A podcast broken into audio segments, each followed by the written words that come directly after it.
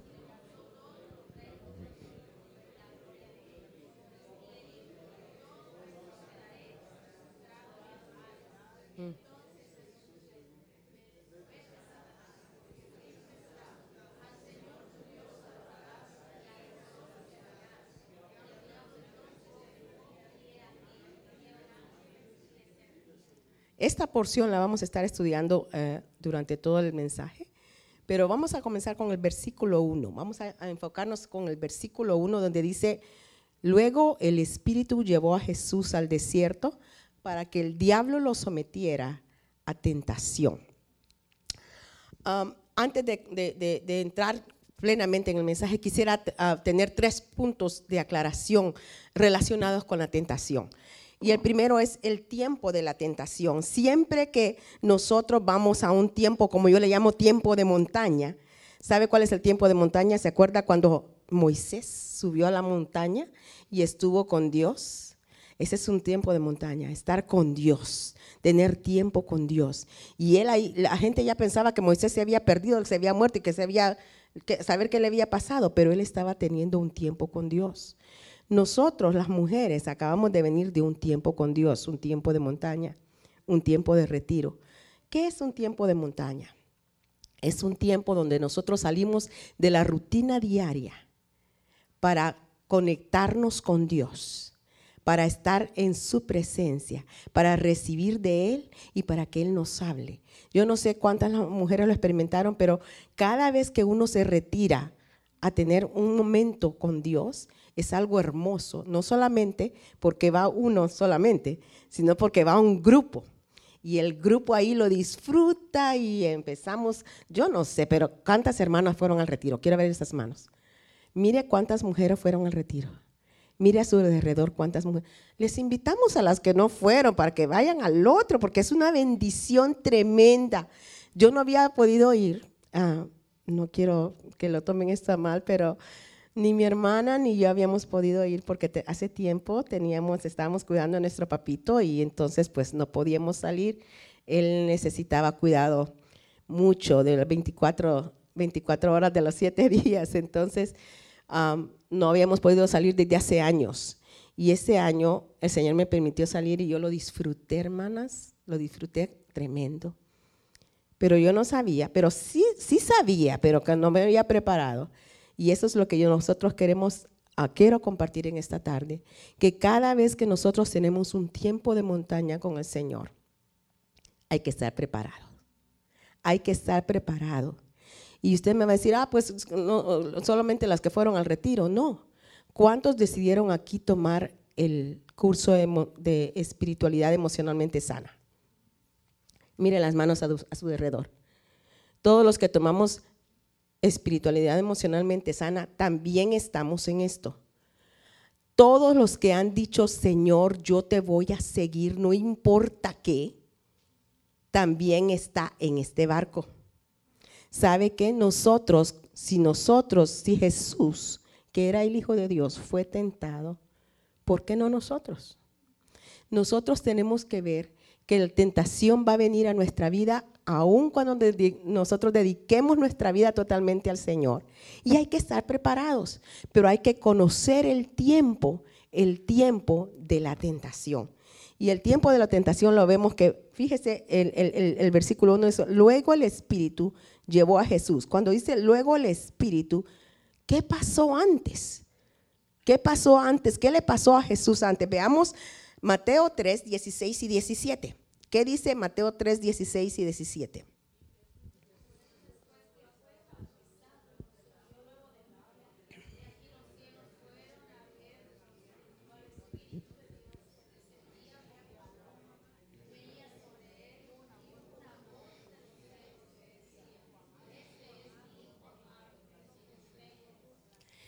el momento más culminante en la vida de Jesús él cumplió lo que, el Padre le había dicho, ser bautizado, y el Espíritu vino sobre él.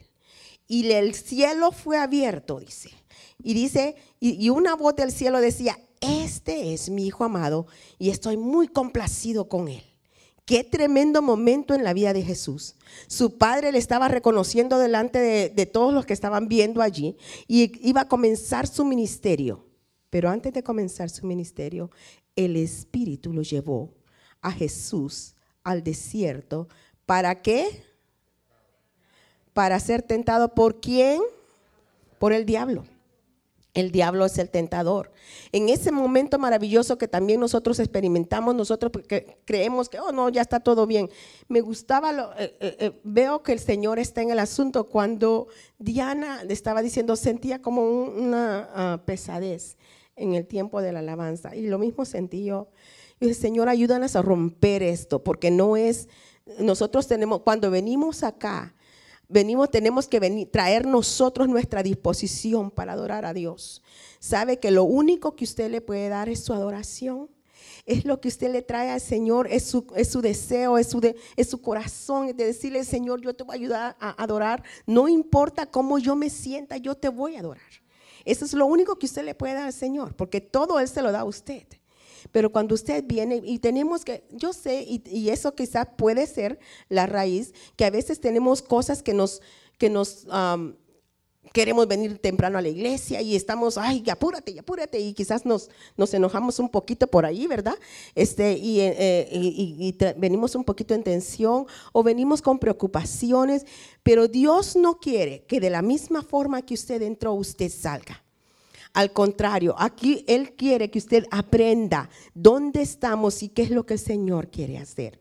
Y esa, en este momento eh, eh, tenemos que em, empezar a ver el tiempo de la tentación. El tiempo viene siempre después de un tiempo en la montaña con el Señor.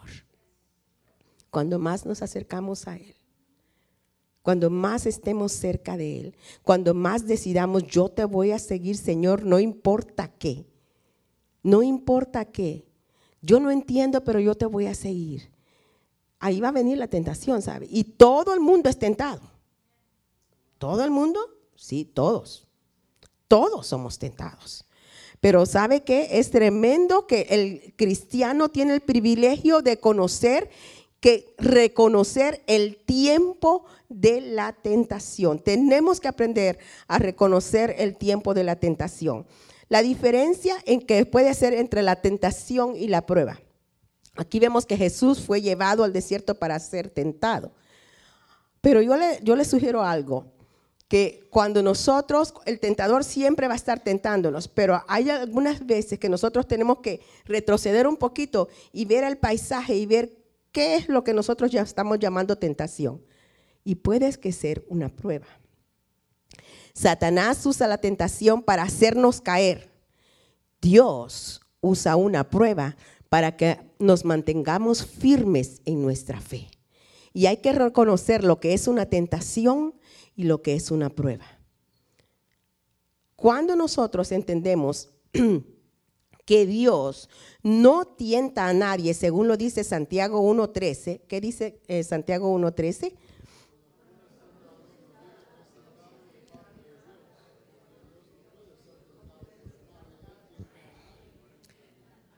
Dios no tienta a nadie. Tenemos que reconocer eso. Dios no tienta a nadie. No puede ser tentado por el mal. Dios no tienta a nadie. Dios lo único que hace es que en el tiempo de una prueba, Él te hace que tú te afirmes en Él. Porque la vamos a ver más adelante. Dice en, Santiago 1, 2 al 4, dice,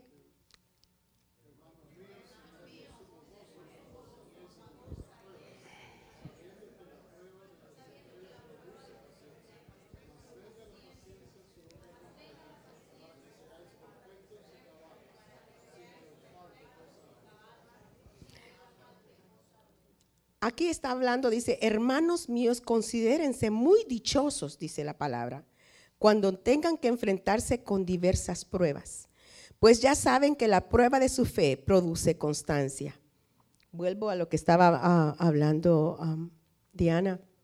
Decía, muchos estamos luchando con cosas que vienen quizás por meses, por semanas, por muchas, mucho tiempo, pero nosotros tenemos que reconocer que dice que nos sintamos dichosos cuando tengamos que enfrentarnos con diversas pruebas. ¿Por qué? Porque la prueba de nuestra fe produce, ¿qué dice? Paciencia en nosotros.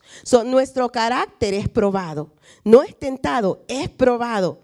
Y cada vez que la palabra dice que nosotros somos eh, probados, fíjese que dice, primera, déjenme leerle primera Pedro 1.7, dice, el oro aunque perecedero, se acrisola a fuego, así también la fe de ustedes, que vale mucho más que el oro, al ser acrisolada por las pruebas, demostrará que es digna de aprobación, gloria y honor cuando Jesucristo se revele. Cuando su, su fe, si el oro, que es un material terrenal, para que, se, para que se vea bonito, tiene que ser purificado y tiene que ser pasado por fuego, sabe que nosotros en las manos del Señor somos como ese barro. No sé si ustedes se recuerdan la enseñanza, las hermanas, este, ah, de la hermana Mónica que decía de la, de la barrija, que, de, la vasija, perdón, de la vasija, que se pasa por fuego y que se hace y que se vuelve a hacer y se pasa por fuego y, y para que sea aquella vasija bonita. Nuestra vida en las manos del Señor es así. Él siempre está trabajando y perfeccionando, nos está ah, queriendo que nosotros seamos ese vaso que de honra que Él pueda, eh, eh, que nosotros, que nosotros nos sintamos tan capaces en el Señor, porque eso es lo que Él quiere. Que nosotros estemos firmes en Él, que nosotros sepamos quiénes somos en Cristo. Y muchas veces el tentador lo que viene es a quitarnos lo que el Señor ya nos ha dado. Y nos empieza a hablar mentiras nos empieza a hablar engaño y nos empieza a decir cosas que no son. Entonces tenemos que ver entre la diferencia y la prueba, porque la prueba lo que hace es ayudarnos a ser firmes, a ser constantes, a ser refinados en las manos del Señor. La tentación es otra cosa. Todos estamos sometidos a la tentación y viene en cualquier momento de nuestra vida. No lo podemos evitar. ¿Sabe por qué? ¿Por qué no la podemos evitar? Vamos a ver entonces que viene a nuestra vida porque está producida por el tentador. ¿Sabe que el tentador no pudo con Dios? ¿Pudo? No pudo. No pudo con Cristo. No, lo aplastó. Según él le había, había ganado en la cruz del Calvario, pero no pudo con él.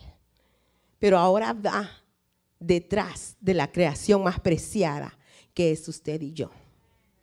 Y nosotros estamos caminando ahí para ser perfeccionados.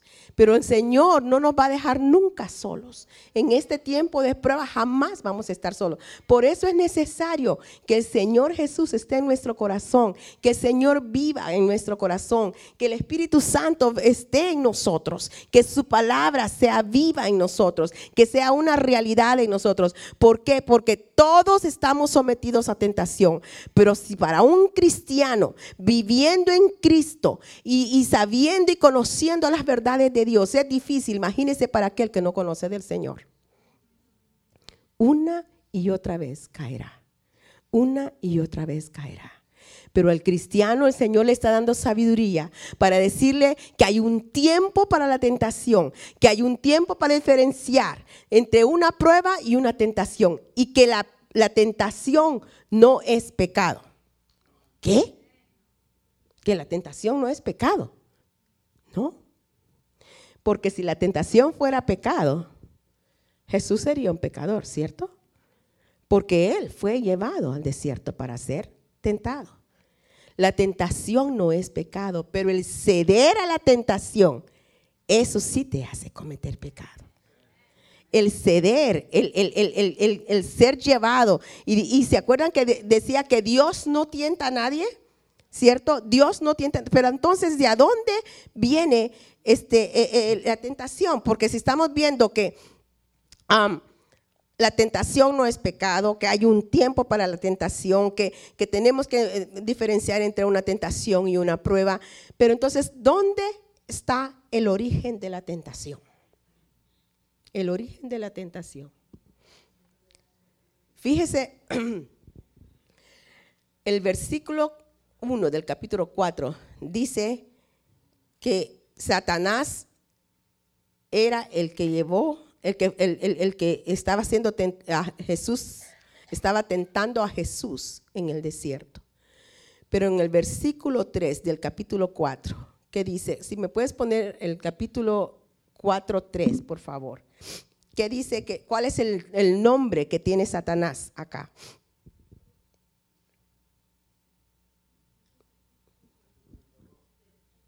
¿Cómo es el nombre? El tentador. El tentador, a eso se dedica. A eso se dedica. Y dice, el tentador se le acercó a Eva. Y vamos a ver ahora en Génesis 3, y no, no lo pongas todavía, hermano, porque vamos a ver en Génesis 3 nosotros el origen de la tentación y cómo se desarrolla esta tentación. Y vamos a ver que el tentador, el que siempre está en contra de nosotros, no es una fábula que está eh, eh, inventada en nuestra mente. No es algo, es un poder que, no, no, no, no, no. Muchas, muchas personas quieren ignorar el poder de Satanás. Pero yo le digo, él sobre nosotros no tiene poder. Pero si nosotros estamos preparados en todo lo que Él quiere hacer en contra de nosotros, entonces tenemos ventaja sobre lo que Él quiere hacer en nuestra vida. Pero ¿por qué nosotros tenemos que prepararnos? ¿Por qué tenemos que eh, eh, em, saber lo que está pasando? Si nosotros dice que un pueblo perece por falta del conocimiento de la palabra del Señor. Pero cuando el Señor nos da el conocimiento de Él en nuestra vida, y nosotros venimos a saber lo que Satanás puede hacer nosotros. Y nosotros tenemos que saber y, entonces decir, no, ya sé lo que está pasando. Entonces yo puedo saber cómo atacar esa tentación. Y el mejor ejemplo está en la vida de Jesús. Siempre lo vamos a ver en la vida de Jesús. Y vamos a ver que aunque Él sea un tentador y aunque Él tenga mucho poder en aquellos que no conocen al Señor, y aún muchas veces nosotros nos deslizamos un poquito por no tener el conocimiento, lo que el Señor quiere en esta mañana, impartirnos a cada uno de nosotros, es que nosotros entendamos que es necesario tener ese conocimiento para que nuestra vida produzca, para que nuestra vida, en vez de, ceder a una tentación, nuestra vida se afirme en Él. Pero ¿por qué tengo que hablar mucho acerca de la tentación? ¿Por qué? Porque como decía, si el Jesús, si Jesús siendo hijo de Dios, fue llevado al desierto para ser tentado, entonces dice, ah, entonces sí yo creo que Jesús se identifica conmigo. Claro que sí.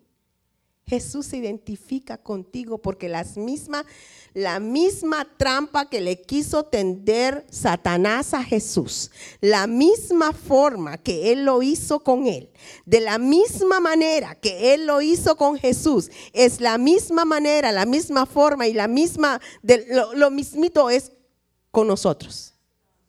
Entonces ya Jesús lo pasó.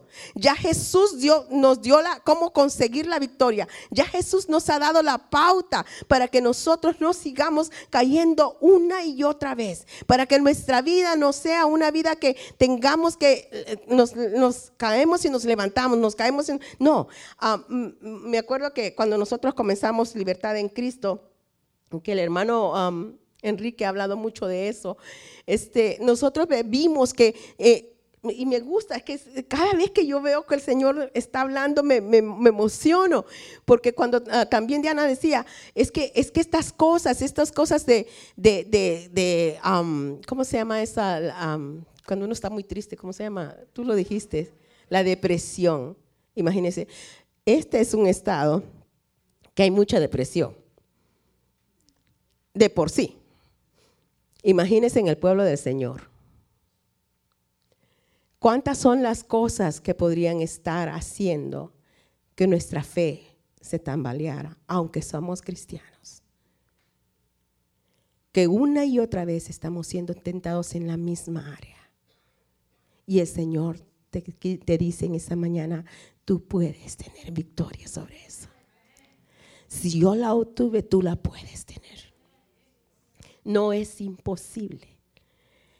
El Señor te está diciendo, yo estoy aquí contigo, yo ya lo pasé, yo sé lo que tú estás pasando. Muchas veces nosotros podemos esconderlo de todos, pero menos de Dios. A Él no, nuestro corazón está totalmente descubierto.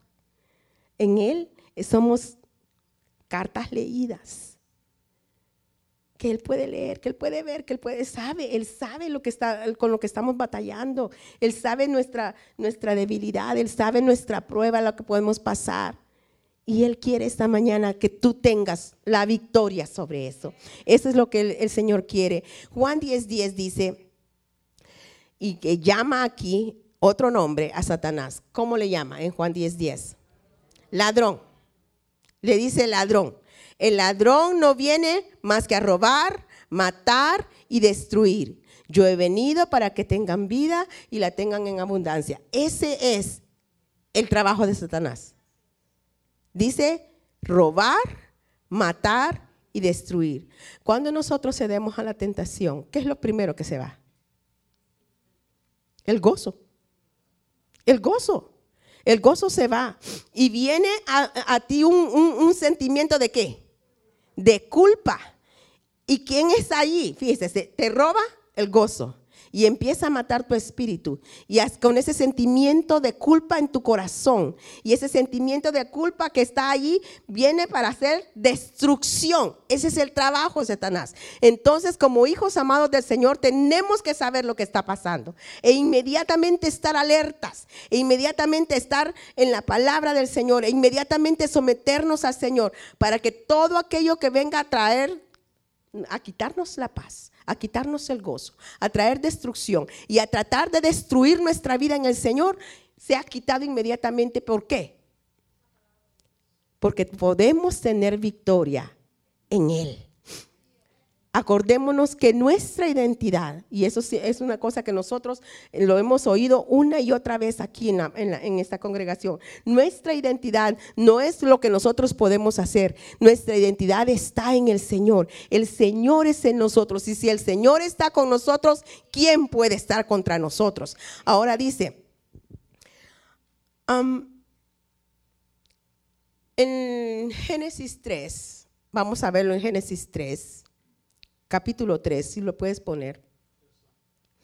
Dice, pero la serpiente era astuta más que todos los animales del campo que Jehová Dios había hecho, la cual dijo a la mujer, ¿con qué Dios os ha dicho? ¿No comáis de todo árbol del huerto? ¿Qué es lo primero que ustedes ven ahí? Se presenta la serpiente muy,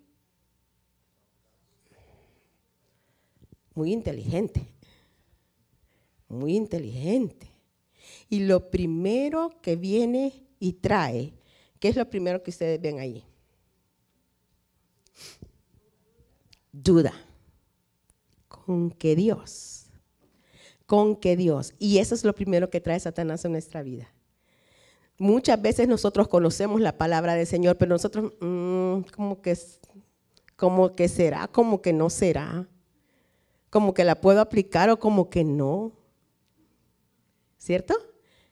Y eh, tenemos que reconocer cómo, cómo, está obrando Él. Ahí estamos entrando al proceso de la tentación. Ya no estamos solamente en el, en el, en el origen de la tentación, ahora ya estamos en el proceso, cómo va, cómo va Él eh, eh, metiéndose ahí. Y fíjese que lo primero que hizo con Eva fue meterle esa duda.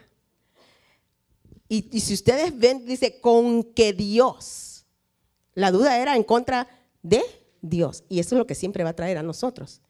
Que nosotros tengamos, dudemos de lo que la, palabra de Dios dice, dice, dudemos de lo que Dios dice que somos en Él. Eso es lo primero que Satanás va a traer en nuestra vida. Esa duda, ese proceso, esa duda. Le dice, ¿con qué Dios te dijo?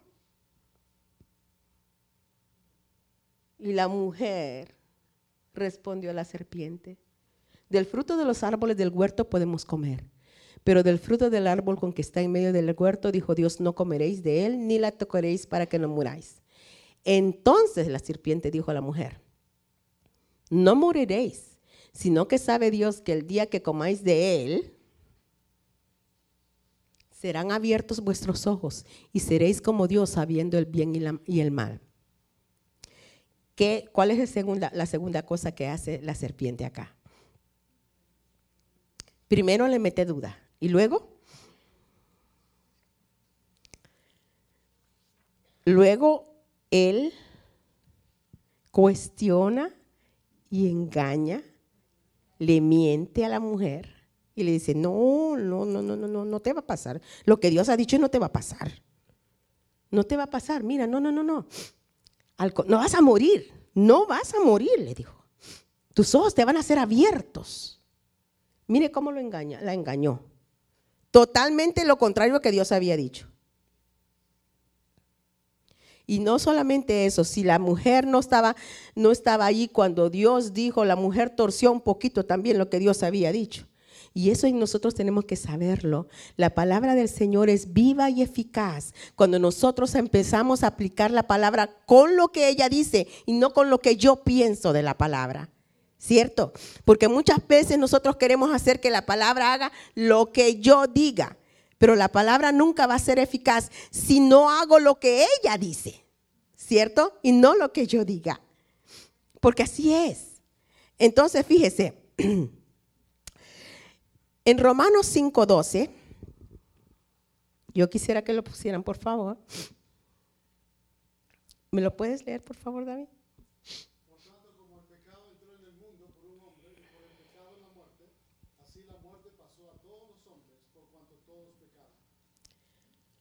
Por cuanto un hombre pecó. Estábamos estaba oyendo, mi esposo y mi hijo no, no sabían lo que iban a hablar esta mañana y estaba escuchándolos ayer hablar y estaba hablando acerca de cómo nosotros estábamos escuchando un mensaje y estábamos, oh, yo estaba escuchándolos a ellos hablar, decir cómo la mujer había sido engañada, pero cómo el hombre había cometido traición. ¿Por qué? Porque al que fue específico Dios a darle las instrucciones fue a Adán. Y Adán sabía lo que había que hacer. La mujer no estaba segura de lo que, de lo que había que hacer y por eso le aumentó un poquito por allí, le quitó otro poquito por allí y le dijo de ella de la manera que ella creía. Pero cuando nosotros, y dice que por un hombre, Adán, entró el pecado. Porque cuando él comió, ¿qué creen ustedes que, que dio origen a eso? Que dio origen al pecado. Y al pecado, la paga del pecado es la muerte. ¿Y cuál fue el origen de ese pecado? La rebelión en contra de Dios, en contra de lo que Dios dice. Sabe que desde entonces nosotros, entonces podemos ver que el origen de la tentación se originó en el jardín del Edén. Y por haber ellos tomado esa decisión de rebelarse en contra de Dios, ese, ese pecado ha pasado a todos nosotros, a todos nosotros, sin excepción. Por eso es que nosotros vemos que nosotros en vez de, acercarnos a Dios, nuestra tendencia es a rebelarnos con Dios. Nos enojamos por cualquier cosa que nos pase y nos enojamos con Dios como si Dios tuviera la culpa de todo. Muchas veces le echamos la culpa. Y en vez de también nosotros reconocer que nosotros hemos fallado, hay una naturaleza en nosotros que ha pasado y es la naturaleza pecadora que ha pasado a nosotros por medio de, nuestros antepasados. Y en ese proceso de la tentación, viendo lo que está pasando, lo primero que Satanás hace es crearnos duda. Luego él pervierte los deseos. Fíjese, en Salmo 139, 13, 14 dice, te alabo porque soy una creación no, tú creaste mis entrañas, me formaste en el vientre de mi madre. Te alabo porque soy una creación admirable. Esa es la creación de Dios, ¿cierto? Eso somos nosotros, ese eres tú y yo. Nosotros somos una creación admirable. Dice Dios que todo era bueno lo que Él creó. Todo era bueno. Cuando Dios nos creó, eh, nos creó, Él puso en nosotros los deseos, los deseos de Él, como, como la intimidad. ¿Qué era, la ¿Qué, era lo que el Señor hacía cuando venía al jardín del Edén con Eva y, Adán y Eva? Él venía a tener intimidad con ellos. Cada uno de nosotros, como humanos, tenemos ese deseo de tener intimidad, ¿sabe? Y es un deseo legítimo en nosotros, que Dios ha puesto eso en nosotros. Por eso usted, eh, eh, cuando nosotros, la palabra dice, qué bueno es estar los hermanos juntos en armonía, ¿cierto? ¿Les gusta estar todos juntos a, ustedes? A mí me gusta, porque escucho la palabra, la, alabanza de todos y se oye bonito. Y ese deseo de intimidad no solamente es con, entre nosotros, también es con Dios. Pero Satanás lo pervierte. ¿Y sabe qué hace? En vez de que sea un deseo de intimidad, él lo convierte en lujuria de la carne en placeres de la carne. ¿Qué? ¿El deseo de intimidad que Dios puso en nosotros, Él puede hacer eso o sí? ¿O sí? El deseo de intimidad que usted tiene, Él lo transforma en un deseo que no es legítimo y él siempre lo va a torcer y lo va, lo va, lo va a, pervertir. Le va a enseñar cosas que no, no, que usted no quisiera, porque muchas, se acuerda este, ah, que Pablo decía, es que hay, hay algo que yo, yo no quiero hacer este, pero lo hago porque hay, eh, hay, unas cosas en nosotros, esa rebelión que está en, eh, dentro de nosotros en, contra de, de, las cosas de Dios, cuando no conocemos a Dios es difícil, es terrible.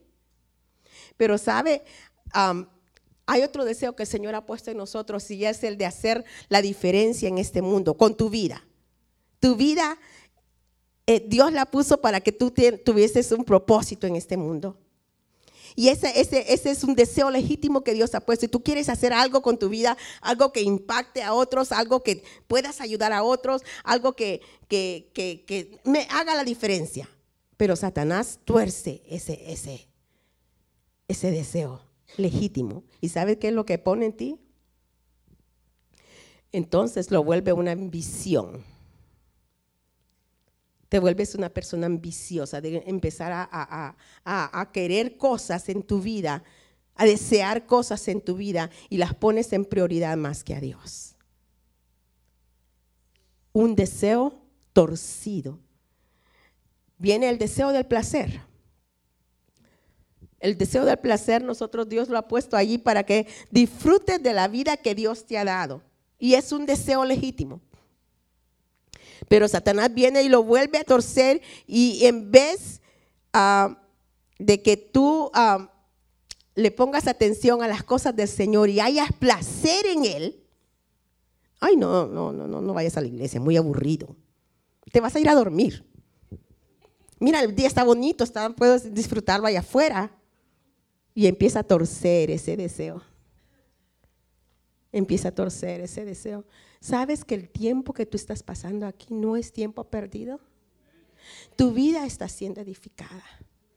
Tú traes al Señor lo que tú eres y se lo das. ¿Cuánto tiempo el Señor nos da durante la semana? Siete días a la semana. ¿Y cuánto tiempo estamos aquí? Una hora y piquito nada más. ¿Cierto? Pero el Señor lo que desea es que tú entiendas que lo, que Él pervierte, eh, el Señor lo convierte en otra cosa. Para que tú y yo seamos edificados. Hermanos, cuando el Señor me estaba dando este mensaje, decía, Señor, porque a mí me ministró esto primero, antes que a ustedes. A mí me ministra esta palabra. Porque me enseña el amor de Dios en mi vida el amor es tan grande, el amor de Dios, que me ha dejado su ejemplo en Jesús para que yo tenga victoria en mi vida y para que no siga siendo engañada por Satanás. Los deseos que el Señor ha puesto en tu vida son deseos legítimos, pero que pueden ser torcidos si tú permites que eso sea torcido. Si tú le permites a Satanás que, que, venga y te tiente y haga de, tu vida una tentación continua, pero en el Señor tú tienes que ver, ok, si, si Satanás quiere destruir por, destruirte por medio de una tentación, ¿qué es lo que el Señor quiere hacer con, por medio de una prueba? Es que tú estés en victoria, es que te pongas firme entonces, por un momento detente y dice, ok, esta, esta, tentación, eh, eh, Satanás la quiere que, destruirme, pero yo, sé, Señor, que esta, esta tentación puede ser una prueba y en esa prueba yo puedo encontrar victoria porque tú estás conmigo. Dice, Satanás toma nuestros deseos legítimos y los tuerce, los pervierte, como dice Santiago 1, 14 y 15. Todo lo contrario, cada uno es tentado cuando, sus propios malos deseos lo arrastran y seducen. Luego, cuando el deseo ha concebido, engendra el pecado, y el pecado, una vez que ha sido consumado, da a luz la muerte. El deseo que Eva tenía era de conocer un poquito más a Dios. Dios venía tenía comunión con ellos y Satanás pervierte ese deseo en Eva, lo distorsiona. Génesis 3:5 dice, Dios sabe muy bien que cuando comas de ese árbol se le abrirán los ojos y llegarás a ser como Dios, conocedores del bien y del mal. Mire cómo lo pervierte. Dice, cada uno es tentado cuando sus propios malos deseos lo arrastran y seducen. ¿Qué fue lo que le pasó a Eva? ¿Qué le arrastró a Eva a ceder a esa tentación? Vio que el fruto era bueno, era, parecía muy bueno a los ojos, ¿cierto? Parecía muy bueno a los ojos y ay, como que lo que Dios dice no es cierto, como lo que lo que está, me, me está diciendo está por aquí, aquí sí es cierto. Tenemos que tener cuidado cuando hay cosas que vienen a nuestra vida y nosotros queremos hallarle la, respuesta a nosotros cuando Dios te dice lo contrario. Que hay que saber la palabra de Dios. Dice, tanta mentira y engaño le trae, porque ese es Satanás. En Juan 8:44 la Biblia dice que Satanás no solamente es un tentador, que Satanás no es el, que, el que está queriendo destruirte y matarte y, robarte, pero también dice que es que, según 8, eh, San Juan 8:44, es el padre de la mentira. ¿Sabe? ¿A cuánto le gusta mentir? Mejor ni pregunto. Cuando yo escuché esto la primera vez, ay, dije yo, yo no me quiero, ya sé lo que van, por dónde van, mejor ni, ni contesto, decía yo, porque, porque si, si mentimos, ¿a quién nos parecemos? Al padre diablo, porque es el padre de la mentira. Fíjese. Pero aquí dice, el Señor nos está diciendo a nosotros que entendamos que Él siempre va a ser un mentiroso. Él le, engaña a la mujer y le dice, no, no van a morir, le dice, no van a morir. ¿Fue eso verdad o una mentira? ¿Qué pasó cuando pecaron? La muerte entró a esta tierra. Cambal era una mentira y Eva se la creyó. Eva le, eh, eh, fue guiada por ese anzuelo de Satanás y cae, a caer nada más. A caer nada más fue. Y muchas veces nosotros, ahí nos está tentando Satanás. ¿Por qué dice, no es de Dios nos tenta? ¿Quién nos tienta? No, dice nuestros deseos. Por nuestros deseos. ¿Se acuerdan lo que le pasó a Eva? El deseo de la fruta. Nuestros deseos hacen que venga esa tentación a nosotros. Y es ahí de nosotros si nosotros caemos. Ahora, la derrota de la tentación, ¿cómo podemos derrotar? Esa tentación ha venido a nuestra vida, pero ahora, ¿cómo podemos hacer esto? Lo vemos en Jesús, en el capítulo 4. Y desde ahí empezamos a ver. Jesús derrotó a Satanás por medio de la palabra. ¿Cuántas veces Jesús le dijo a Satanás, escrito está, escrito está, y escrito está? Es la misma forma que Satanás va a venir a, tentarte a ti. Es la misma manera, no es diferente. Es lo mismo que él usó con Dios y sabe con Jesús. ¿Y sabe qué es lo que usó con Jesús? Yo quiero hacer tres cosas que él usó con, con Jesús.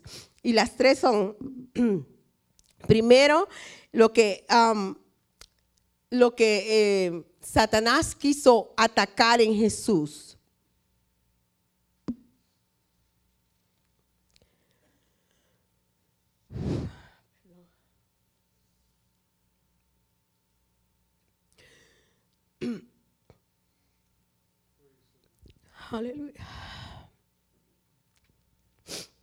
Lo que Satanás quiso atacar en Jesús es que él lo llevó, lo, primero que hizo, pones el capítulo 4 de Mateo.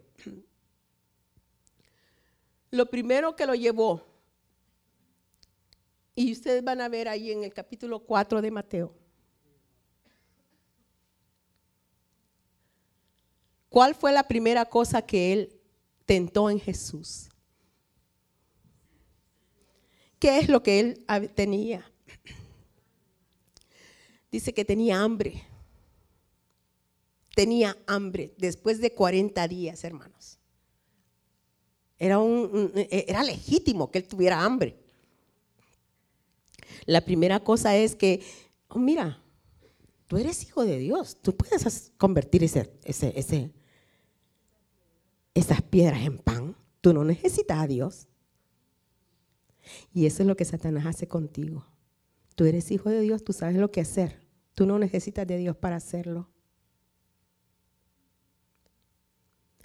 Es ataca nuestra independencia y nosotros somos bien independientes del Señor muchas veces.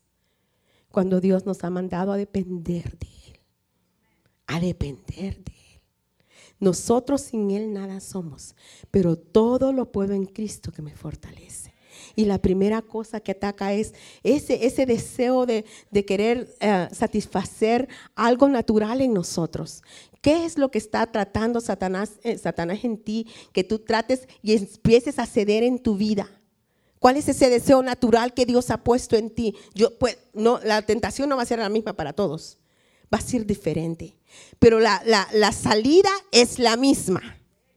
La salida sí es la misma, es la palabra de Dios. Cuando, cuando, Jesús le dice, escrito está, no solo de pan vivirá el hombre, pero de toda palabra que sale de la boca de Dios. Y allí empiezas a ver, empiezas a ver cómo Jesús empieza a responder.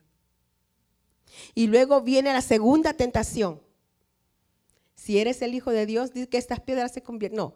Um, no, entonces el diablo le llevó a la santa ciudad y le puso sobre el pináculo del templo y le dijo, si eres hijo de Dios, échate abajo porque escrito está, a sus ángeles mandará acerca de ti y en sus manos te sostendrán.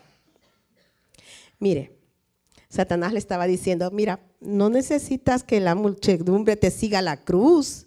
Si tú te tiras del pináculo, Dios va a mandar a sus ángeles y van a saber que todos, todos van a saber que eres hijo de Dios.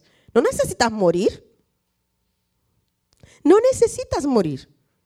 Si te tiras, los ángeles te van a, a, venir a recoger y entonces todo el mundo va a saber que eres Dios. La misma tentación viene a nosotros en diferentes formas.